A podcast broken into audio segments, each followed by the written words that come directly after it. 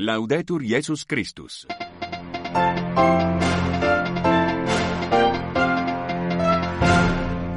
Saudações sororais e fraternais sintonizam a Rádio Vaticano a transmitir o seu programa em língua portuguesa para os ouvintes que nos escutam no continente africano e pelo mundo fora.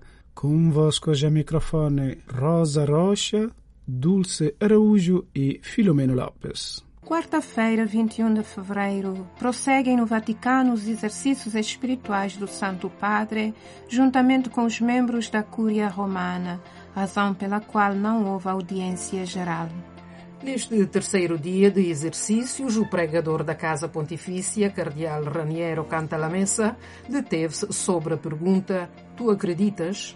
O Cardeal Sará presidirá o simpósio teológico sobre a relevância do mandato missionário em África, a ter lugar nos dias 22 e 23 deste mês, no Quênia. Em Cabo Verde, no âmbito do decênio jubilar dos 500 anos da Igreja no país, foi empossada a equipa do Jubileu dos Jovens 2024. Estes e outros os principais temas para desenvolver já já nesta nossa edição de hoje. Fique bem, boa e serena audição. Nesta quarta-feira não houve a habitual audiência geral do Papa, na medida em que o Pontífice está a fazer, juntamente com todos os membros da Cúria Romana, os exercícios espirituais da Quaresma que decorrem de 19 a 24 deste mês no Vaticano e que estão a cargo do pregador da Casa Pontifícia, Cardeal Raniero Cantalamessa. O tema deste terceiro dia foi Tu acreditas? O Vatican News propõe em suas redes sociais, Facebook, Instagram e WhatsApp, a reflexão de cada dia dos exercícios. Para acompanhar, consulta a nossa página web em www.vaticanews.va/pt. O Papa nomeou hoje como bispo auxiliar da Arquidiocese Metropolitana de São Paulo, no Brasil, o padre Edilson de Souza Silva, do clero da Diocese de São Miguel Paulista, vigário-geral e pároco de Nossa Senhora da Penha, atribuindo-lhe a sede titular de Badi. O cardeal Robert Sarra, prefeito emérito do Dicastério para o Culto Divino e a Disciplina dos Sacramentos, será este ano o orador principal do Simpósio Teológico do Tangaza University College. Organizada pelo Departamento de Dogmática da Escola de Teologia do Colégio Universitário de Tangaza, no Quênia, o encontro tem como tema Fazei discípulos de todas as nações, o mandato missionário de Cristo no contexto religioso, cultural e social da África de hoje. Segundo os organizadores do simpósio, o tema está preparado para levantar questões críticas sobre o abrandamento do ímpeto missionário, sobre a relevância do mandato missionário em África e sobre como reavivar o entusiasmo de partilhar a fé cristã com outros nos corações dos católicos. Os oradores irão explorar os ricos ensinamentos doutrinais e materiais da Igreja Católica, examinando a forma como se cruzam com o vibrante e rico contexto religioso, cultural e social de África e também investigar a situação atual dentro da Igreja, abordando a complexa interação entre religião, cultura e sociedade. O simpósio tem claramente como objetivo encorajar um maior empenho no mandato missionário entre os leigos, os religiosos e os futuros sacerdotes. Sublinha também a missão da Escola de Teologia de facilitar a compreensão aos desafios da evangelização dos jovens, das famílias e das sociedades em rápida secularização, afirmam os organizadores citados pela agência CISA News Africa. Em Cabo Verde, no âmbito do decênio jubilar dos 500 anos da Igreja no país, foi empossada a equipa do Jubileu dos Jovens 2024. O ato teve lugar no passado dia 16 na cidade da Praia e foi presidido pelo padre António Ferreira, presidente da Comissão Executiva Nacional do Decênio. Na sua intervenção, pôs em realce a importância e a esperança que se coloca numa equipa que tem pela frente o desafio árduo e gratificante de realizar um dos maiores eventos da juventude em Cabo Verde e que vai marcar aquele que poderá ser o maior evento de sempre no arquipélago, o jubileu dos 500 anos da Diocese de Santiago de Cabo Verde, que será em 2033 esta comissão ad hoc que foi preparada justamente para trabalhar a nível nacional. Por isso vamos ter muitas atividades. Vamos ouvir também estas juventudes todas, onde é que podemos trabalhar juntos, em separado, mas para o bem da nação temos que querer o bem da nação. É um momento único, 500 anos. Olhando a nossa história, o que mais que está a comemorar 500 anos? Só isto já nos marca para nós saber. Numa curta intervenção na língua cabo-verdiana, em nome dos empossados, Bernardino Gonçalves, líder da equipa, referiu-se à responsabilidade que agora sente e sublinhou o fato de o projeto ser de e para todos os jovens cabo-verdianos. O Jubileu dos Jovens de Cabo Verde 2024 será articulado em duas fases. Para a primeira, que vai de fevereiro a julho, conta-se com a participação de uns 50 mil jovens peregrinos através das celebrações descentralizadas e itinerantes pelas ilhas e na diáspora. Para a segunda, a ter lugar de 4 a 12 de agosto de 2024 e que será a fase central, estima-se que mais de 20 mil peregrinos tomarão parte no conjunto vasto de atividades, primeiramente no interior da ilha de Santiago e numa segunda etapa final nas cidades da Praia e da Ribeira Grande, sempre na ilha de Santiago. A equipa ora empossada terá a seu cargo a inscrição, acompanhamento e cuidado dos peregrinos e suas atividades de reflexão, de estudos, de liturgia, pastorais, sociais, históricas, culturais, ambientais, políticas, econômicas, conforme roteiros temáticos e mistos previamente definidos e escolhidos pelos peregrinos. Faleceu na Suíça no passado dia 17 o antigo presidente da Cruz Vermelha Internacional Cornélio Sommaruga, nascido em 1932 em Roma, de pais profundamente católicos. Sommaruga foi um cristão fervente ao longo de toda a sua vida. Doutorou-se em Direito no ano de 1957 pela Universidade de Zurique e depois de exercer diversos, diversas funções no âmbito da economia, foi presidente presidente do Comitê Internacional da Cruz Vermelha de 1987 a 1999. Durante o seu mandato, os fundos e as atividades da organização aumentaram significativamente. Um período em que a organização teve de fazer face ao genocídio no Ruanda e à guerra na Jugoslávia. Ele encarnou perfeitamente o espírito da Cruz Vermelha e os seus valores, porque era profundamente humano, disse ao jornal Le Temps uma das antigas colaboradoras daquela organização. Depois de entrar na reforma, Cornélio Somaruga continuou o seu empenho a favor de iniciativas de paz e reconciliação na região dos Grandes Lagos e da Serra Leoa, em África. Continuou também a fazer parte de vários conselhos de administração de obras de caridade. Zimbábue. Bispos preocupados com o aumento da pobreza no país.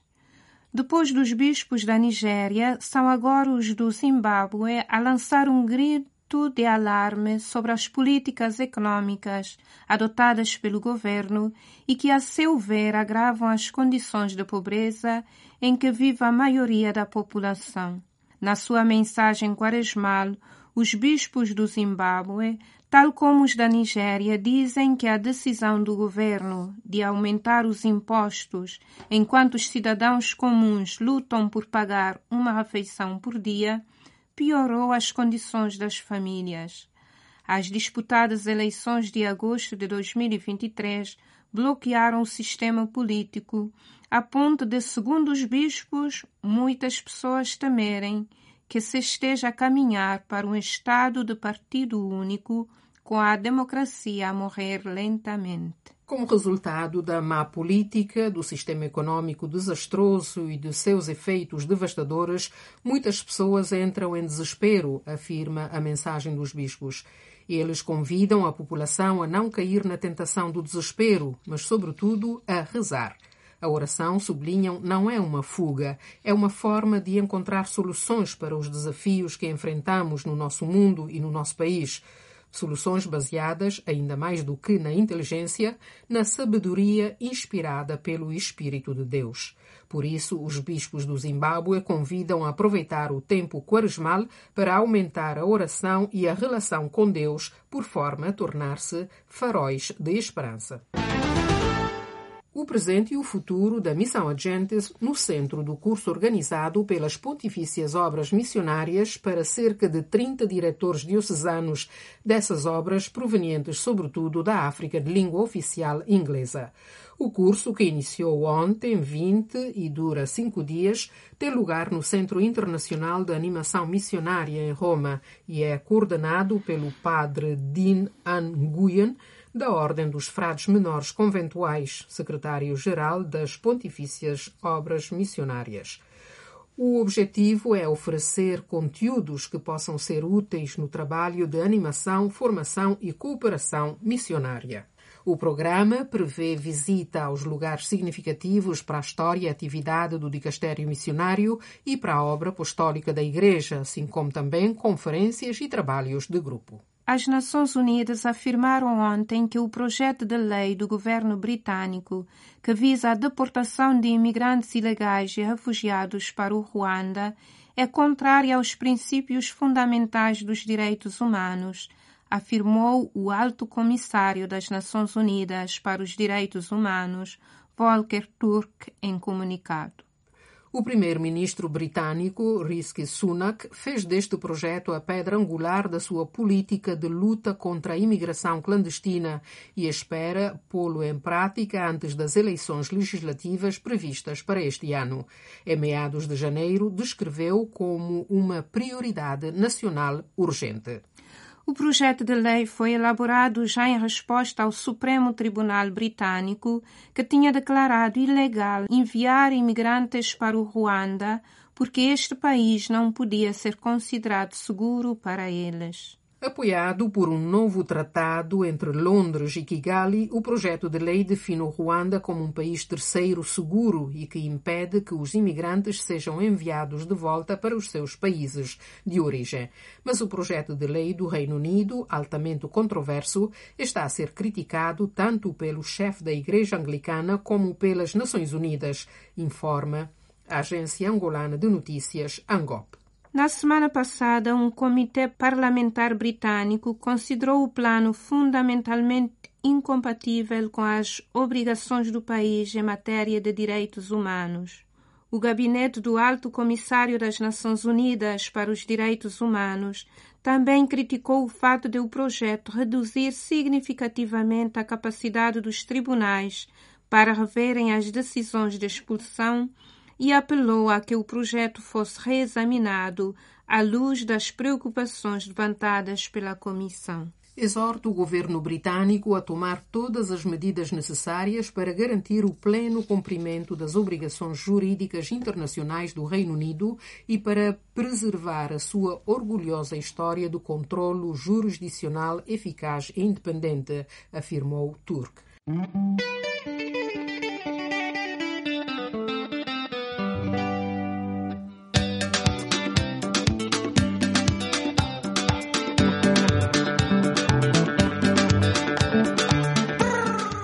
África Global.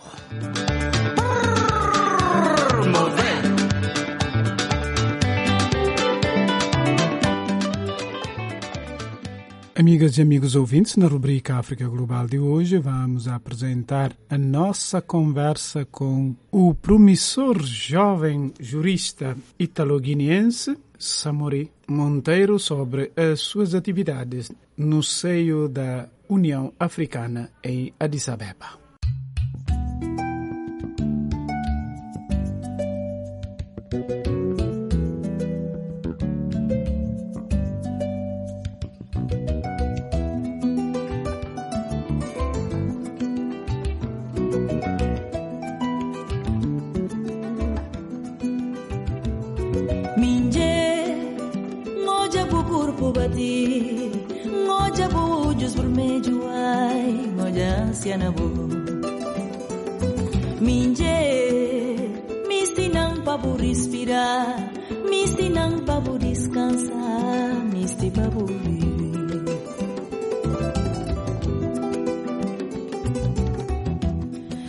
Notis de turbada, me ensina notis mamedunho, misti ojau, buna luta.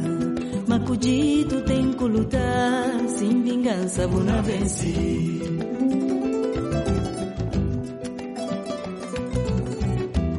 O meu nome é Samori, é Samori Badona Monteiro.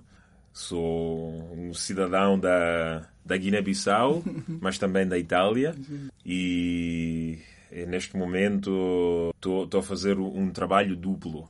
Como pesquisador e investigador, estou a trabalhar no, na minha tese de doutorado na área do direito internacional, em particular eh, direito internacional e direito humanitário na África, no contexto africano.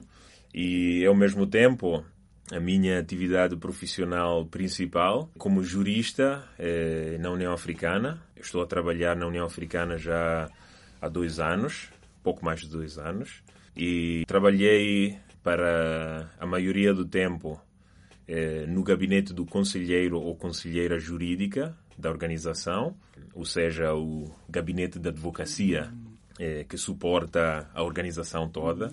E agora estou, estou a iniciar um novo percurso como, como conselheiro jurídico do departamento que trata das missões de, de paz no continente africano. E uma coisa que queria dizer, eh, mesmo no, no princípio, falando e considerando a situação da União Africana, é que a lusofonia está subrepresentada.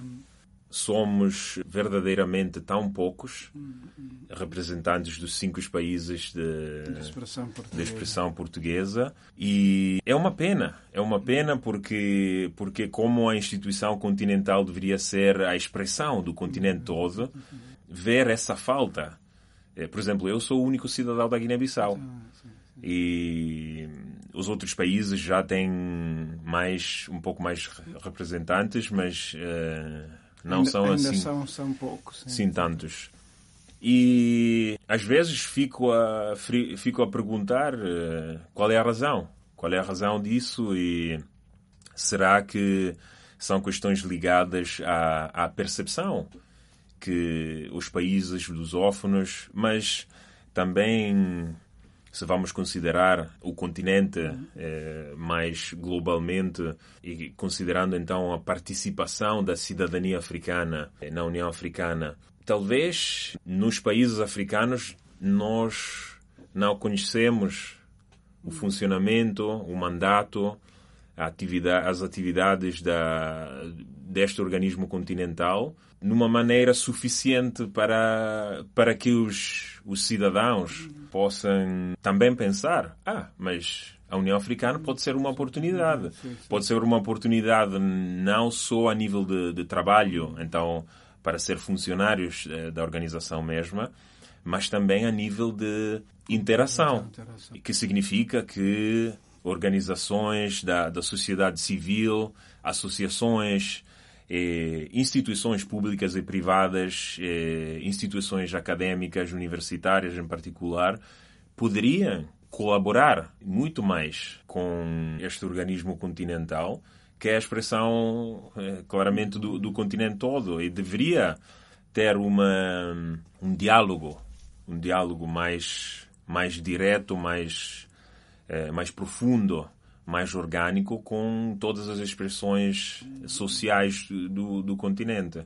E claramente, como eu neste momento estou a viver esta experiência, a coisa que tento sempre fazer é convidar, ou pelo menos fornecer, se for o caso, uma, uma inspiração aos outros cidadãos africanos a, a ter mais interesse no funcionamento e nas atividades da, União Africana. E, mais uma vez, não só em termos de oportunidades, mas também em termos de controlo, porque a União Africana é, enfim, uma administração pública. Então tem o dever de responder aos cidadãos. Então, é por isso que, sinceramente, creio que seja extremamente importante eh, aumentar a interação com a União, mas, em particular, ter mais atenção, porque é uma atenção dupla. É uma atenção dos, dos cidadãos relativamente à União Africana e da União Africana Relativamente eh, relativamente à cidadania. Sim, mas acho que também o problema muitas vezes é que nós, dos PALOP, a história dos próprios países, não fez com que o problema da integração continental é ainda problemático. De uma parte pela língua e de outra parte também por problemas mesmo nossos também, não? Quer dizer, não temos mecanismos assim tão suficientes ainda para poder participar da globalidade do debate que, que existe no continente, não? É, Parece-me isso, mas o problema é se dentro da instituição da União Africana há essa consciência ou não, que é preciso tentar englobar os outros que eh, até agora estão fora, porque nós não estamos fora só neste aspecto, é globalmente, não? É, pois agora Moçambique e Angola, que são os mais, digamos assim, poderosos, mas fazem parte de uma zona SADEC onde é praticamente mais confundido com inglês, zona anglófona, do que eh, realmente não. Para mim é já um pouco bizarro falar de lusofonia, francofonia, etc, etc. Eu, eu digo sempre que não sou lusófono, sou lusofalante, porque na Guiné-Bissau somos um, talvez um 10% da população comercializa cotidianamente o português, mas não, não ainda, não. Mas este sim, de facto, é um problema e vejo que em relação aos jovens muitas vezes é desencorajante e talvez como dizes, é porque ou falta informação, que há realmente essa oportunidade, não, não só de, de, de, ter serviço, mas também de, pelo menos, interagir, não? E saber que aquela, como o seu próprio Estado, é uma instituição que merece a sua vigilância, não? Enfim, não é... é sim, acho que podemos ver a situação a partir de duas perspectivas. Hum. a União Africana tem claramente muito a fazer em termos de engajamento com, com os povos, com os cidadãos.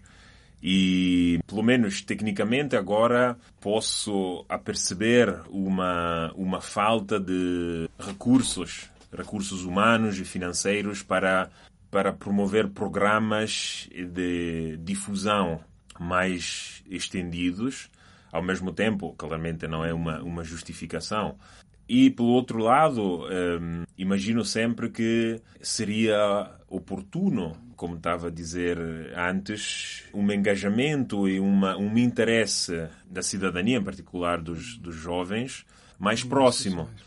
Mas, claramente, uma das dos aspectos que eu considero capital e fundamental é a educação porque claramente como pessoa que teve a oportunidade de formar-se e de ter uma educação a nível, a nível universitário. Ainda o que estamos a ver no, no continente é que temos tantos problemas a nível de educação. E eu imagino que, que seja só através de uma capacitação, através da educação mesmo, da grande maioria da, da população, que podemos também aumentar, de um lado, o interesse da mesma cidadania pela União Africana, mas ao mesmo tempo essa passagem, ou seja, a cidadania que torna-se União Africana, como funcionários, como representantes eh, técnicos e políticos eh, da organização continental, porque afinal somos a mesma medalha. E, os dois lados daquela medalha, então quando pessoas como eu trabalham na União Africana, estamos a fazer o trabalho em nome e em representação não só do, do Samori ou do, dos governos, mas do, do, do, do povo. E, e, é por isso que estou sempre a dizer que é necessário ter um engajamento que com uma expressão muito mais articulada e que considere mais questões não devem ser limitadas somente aos direitos humanos, à democracia, mas também à educação, o meio ambiente, os recursos naturais. Todo deve ser considerado porque somos parte de um, de um único. E talvez um, um dos problemas que, que temos agora é a percepção, mas a percepção tem um, pelo menos um, um, uma, uma percentagem de realidade de separação e não conexão orgânica entre a instituição e os seus representados. Claramente, eu não posso ter uma, uma fórmula de solução a este problema, mas acho que também uma conversa como essa e o contacto com as diferentes pessoas, as diferentes expressões eh, da sociedade, são todos eh, meios necessários para poder discutir e enfrentar esses assuntos abrangendo quantas mais pessoas possíveis. Ok, então, muitíssimo obrigado. Falamos quase uma hora e em duas línguas. Não? Muito obrigado e oxalá que continue tudo a correr bem. Obrigado eu e, como, como digo sempre, a única solução é continuar a empurrar. sempre em frente.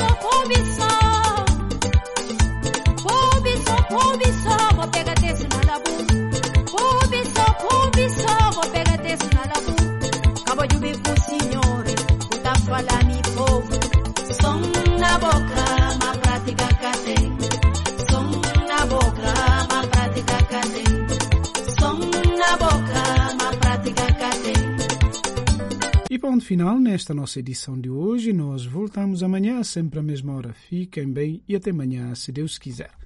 Ale, Laudetur Jesus Christus. Rádio Vaticano em língua portuguesa.